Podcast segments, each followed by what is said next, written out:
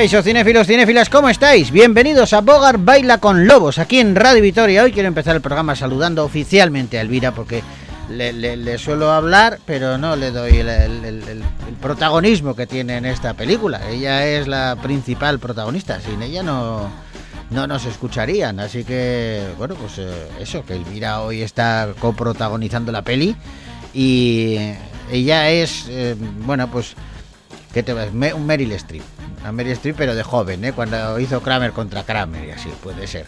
Digo por lo buena que es Meryl Streep, ¿eh? Elvira, no te, no te me asustes. Siempre que hago alguna comparación, eh, te echas las manos en la cabeza. No me acuerdo con quién.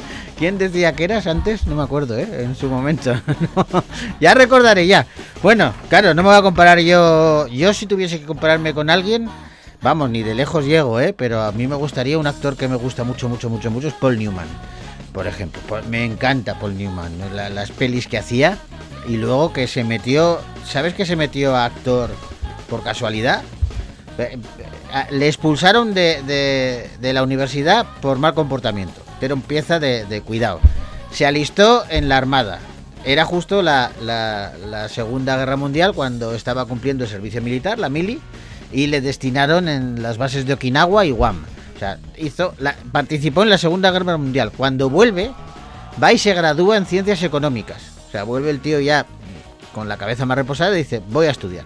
Y se gradúa en Ciencias Económicas. O sea, se hace toda la carrera, se gradúa, pero luego el ejército le dice, oye, aquí hay una beca para ti si quieres para estudiar artes escénicas. Y dice, bueno, pues ya que es gratis, me apunto. Oye, y ahí, y ahí se quedó. Hizo pues un montonazo de, películas y, durante mucho tiempo, sobre todo al principio de su carrera, le comparaban, eh, más que compararle, le confundían con, con Marlon Brando.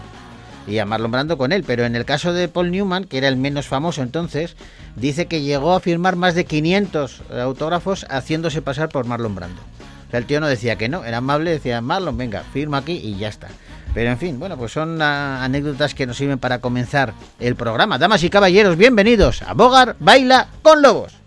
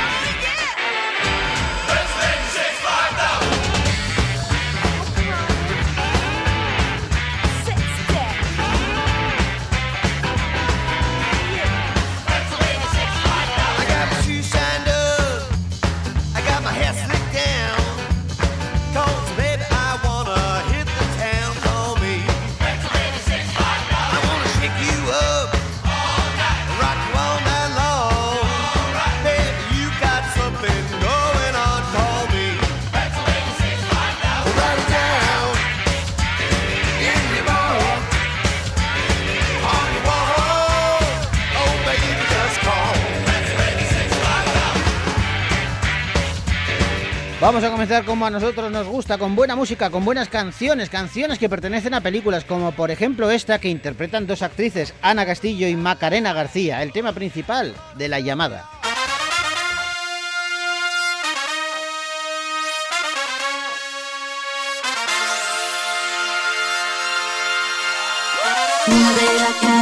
la empieza la carrera, hoy nada va a salir mal. Mira cómo mueve el viento con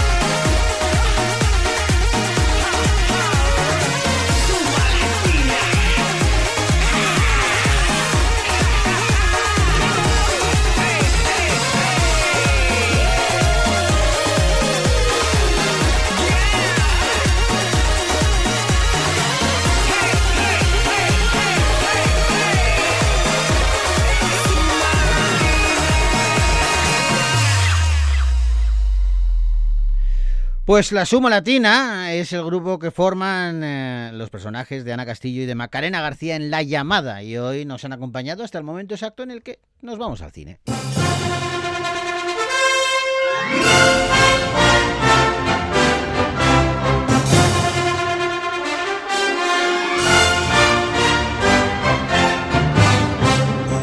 Y vamos a comenzar con un drama que tiene dosis de suspense y espionaje. Se titula La traición de Uda.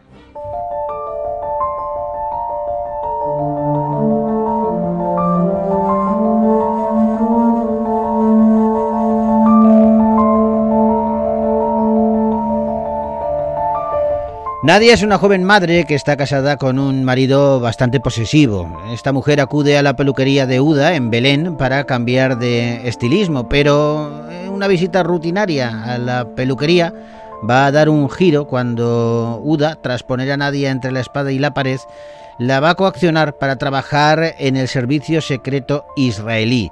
De esta forma mm, va a tener que traicionar a los suyos. La mujer escapa del local, la peluquera es retenida por Hassan y otros miembros de la resistencia y además encuentran fotos anónimas de todas las mujeres a las que ha chantajeado.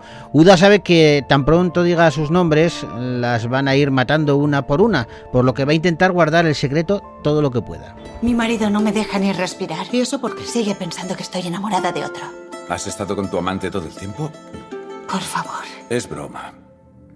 Pues no tiene gracia. La cabeza me está matando. Soy culpable y estoy lista para morir. Puedo decirte lo que quieras saber, pero no pienso darte ningún nombre. ¿Por qué traicionaste a tu gente? El servicio secreto me pilló con un hombre y me amenazó. O me delataban y mi marido me mataba o trabajaba para ellos. La he hecho yo. ¿Cómo has podido? Tengo una hija, ¿por qué? Escucha, sé cuánto van a sufrir sus familias, pero somos la resistencia, no tenemos otra opción. ¿Cómo escogías a las chicas? ¿Por qué unas y no otras? Escogí a las que tenía. El dos veces nominado al Oscar, Hani Abu Assad es quien dirige La traición de Uda, una película que interpretan Maisa Ab Eladi, Manal Awad y Ali Suleiman, entre otros. La película es un thriller de espionaje internacional y la verdad es que atrapó a la crítica en su paso por el Festival de Toronto y la Seminci de Valladolid, entre otras eh, citas. Eh, La película es eh, la de Uda, la historia de Uda, que decidió en su momento espiar contra su propio pueblo, pero que, bueno, ahora tiene que pagar el precio de su traición y lo malo es que ha chantajeado a numerosas mujeres eh, que, no son espías, pero a las que ha puesto en peligro. Todo eso se da cita en eh, esta película, eh, una película que de verdad es muy, pero que muy interesante. La traición de Uda se ha estrenado ya en los cines de Victoria Gasteiz.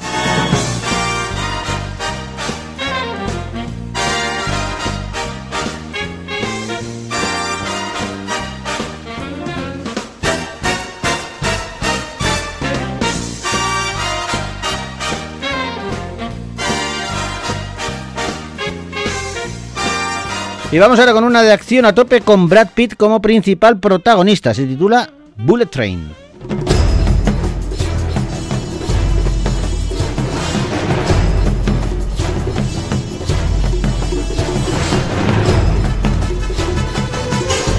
En esta película la acción tiene lugar en un tren de alta velocidad que viaja de Tokio a Morioka es un trayecto largo y con muy poquitas paradas entre ambos destinos y en uno de los vagones se encuentran a bordo cinco asesinos, no uno, cinco.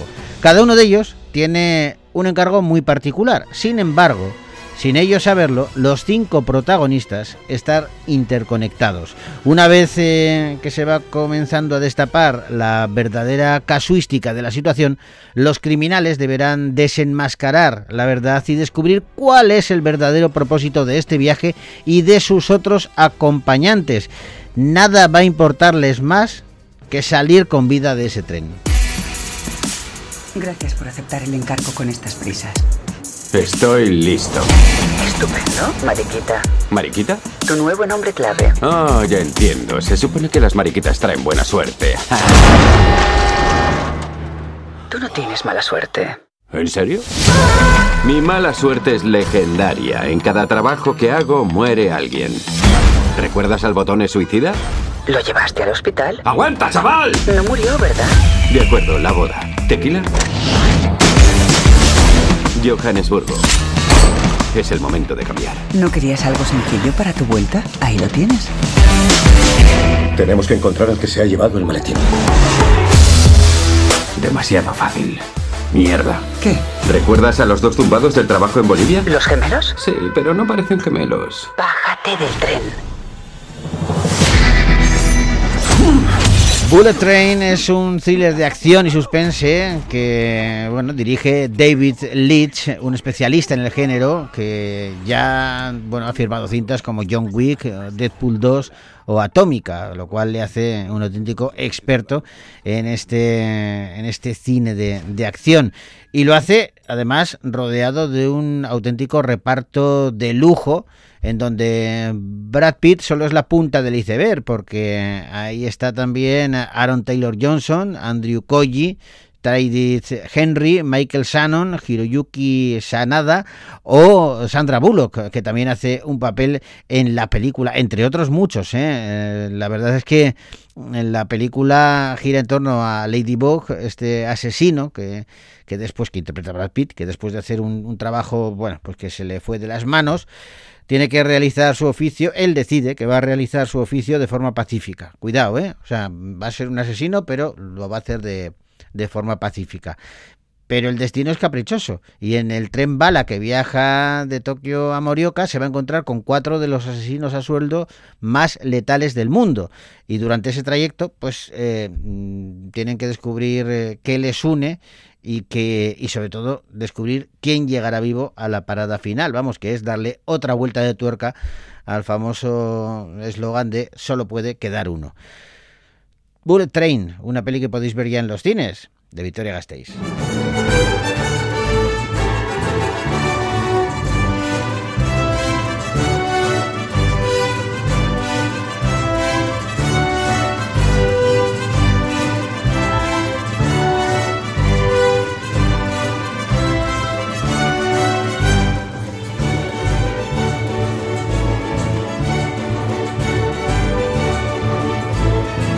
Vamos ahora con una película de animación que se titula Un héroe samurái, la leyenda de Hank.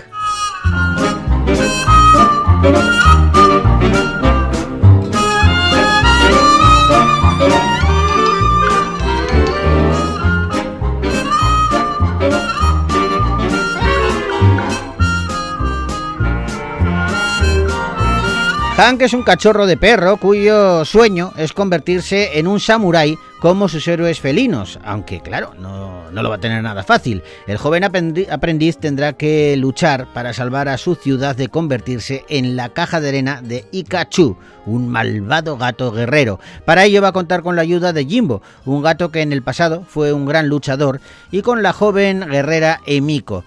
Con ellos o sin ellos, ¿podrá Han cumplir su misión y demostrar que la convivencia entre perros y gatos es posible? ¿Por qué quieres ser un samurái? Vivía en un barrio chungo lleno de perros malos. Todos iban a por mí. Pensé que si me hacía samurái, todo cambiaría. Vas a necesitar un maestro. Tal vez un antiguo gran samurái que haya caído en desgracia y que también necesite ayuda. ¿Se te ocurre alguien? ¡Largo de aquí! ¿Quién ha hecho esto? ¡Eres tú! No te creas todo lo que lees.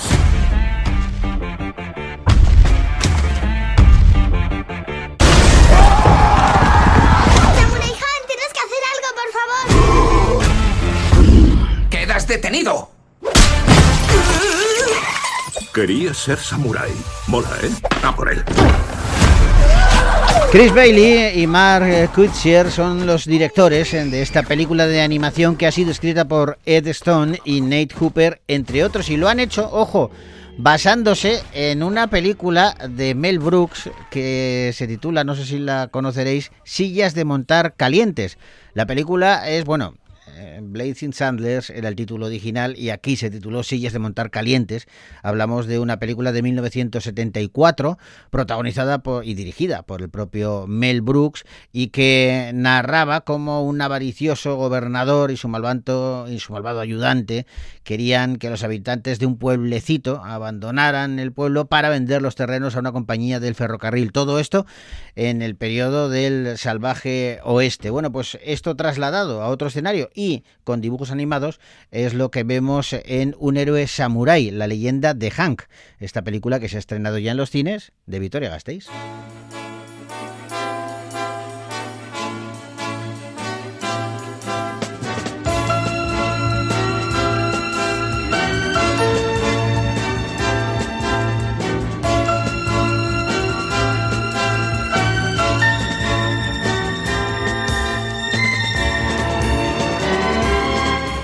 Y vamos ahora con un drama histórico que se titula La fotógrafa de Monte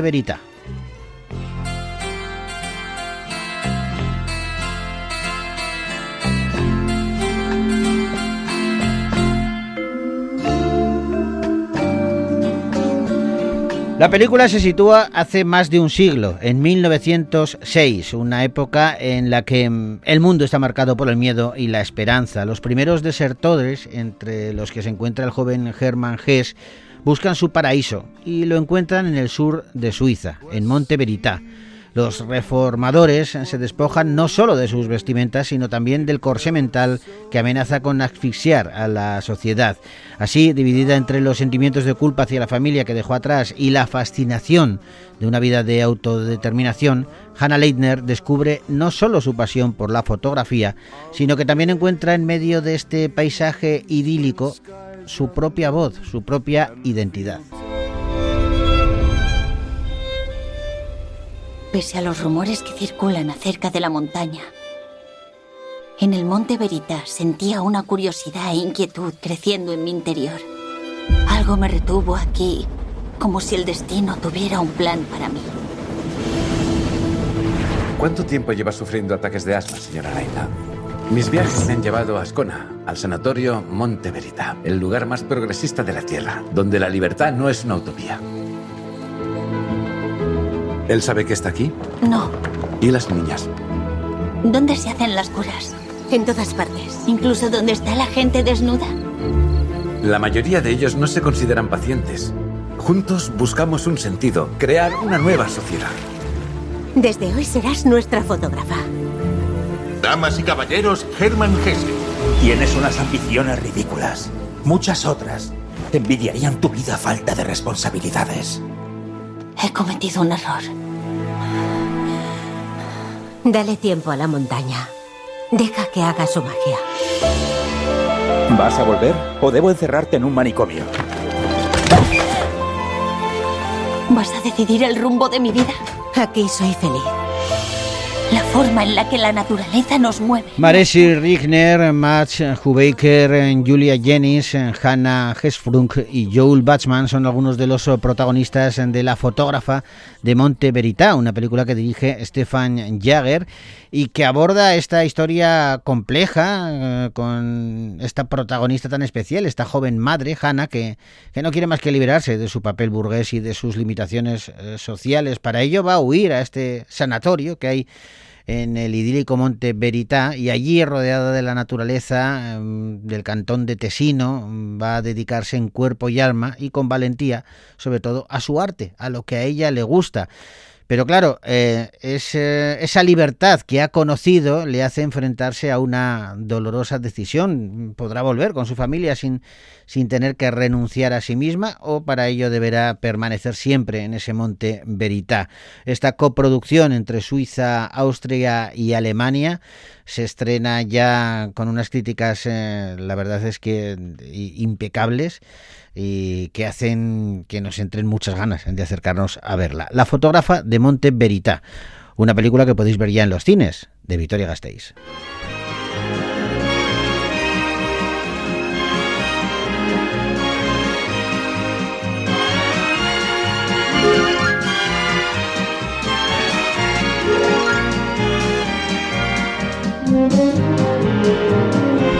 Ahora seguimos más o menos en la misma época, mm, cuatro años más tarde, la peli se, sitúa en 1910, eh, pero nos vamos a algo más romántico. Es la historia de María Chapdelaine.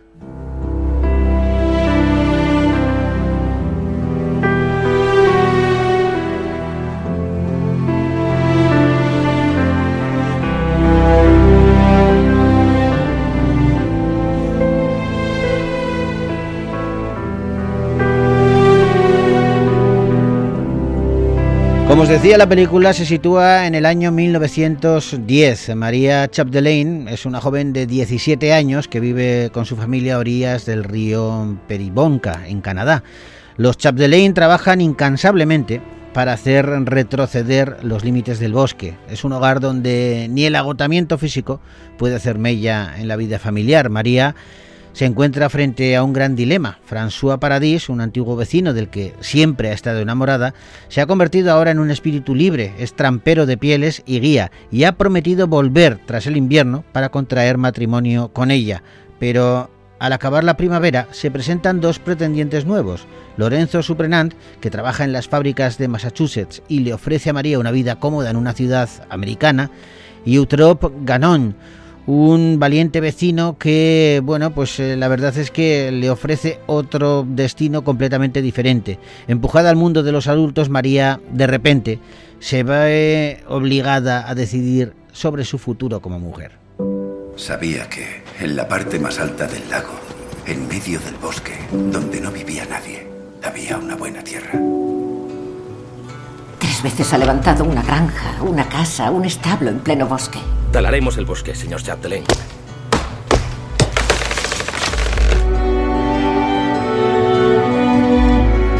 ¿Y usted, María? Yo querría haber sido maestra, pero me necesitaban en casa. ¿Alguna vez le han hablado mal de mí? No. Tu padre me ha dicho que un joven de Estados Unidos ha venido para hablarte. ¿Vas a escucharle? He venido por usted, María. Lo lamento, Etrop. Entonces se va a ir. Somos como niños pequeños en manos de Dios. ¡Sígueme! ¡Tibet! Están muy al norte. Inviernos muy duros y veranos cortos. A los hombres el bosque os ha hechizado. Podrían morir perfectamente sin que nadie los socorriese.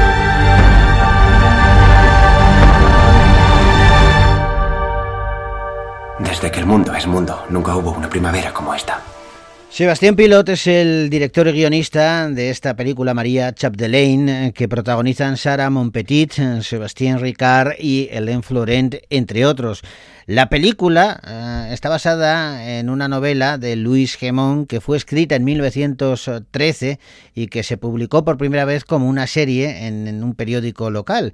Eh, en 1921 eh, Grasset lo publicó ya como un libro y la novela tuvo la mayor circulación durante muchos años, gozando de un éxito tremendo.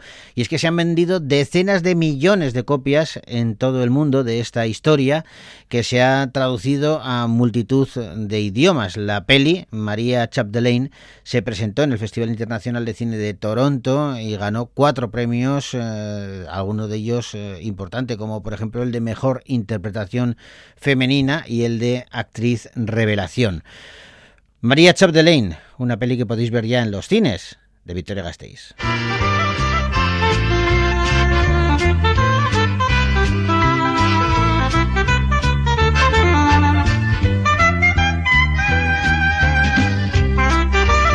Y tenemos que deciros hasta la semana que viene y lo hacemos con música y además os decimos adiós con un tema mítico que pertenece a la película Explota, Explota y que, bueno, era una comedia hecha con canciones de Rafaela Carrá. La de despedida es precisamente la que escogemos para deciros hasta la semana que viene. Agur.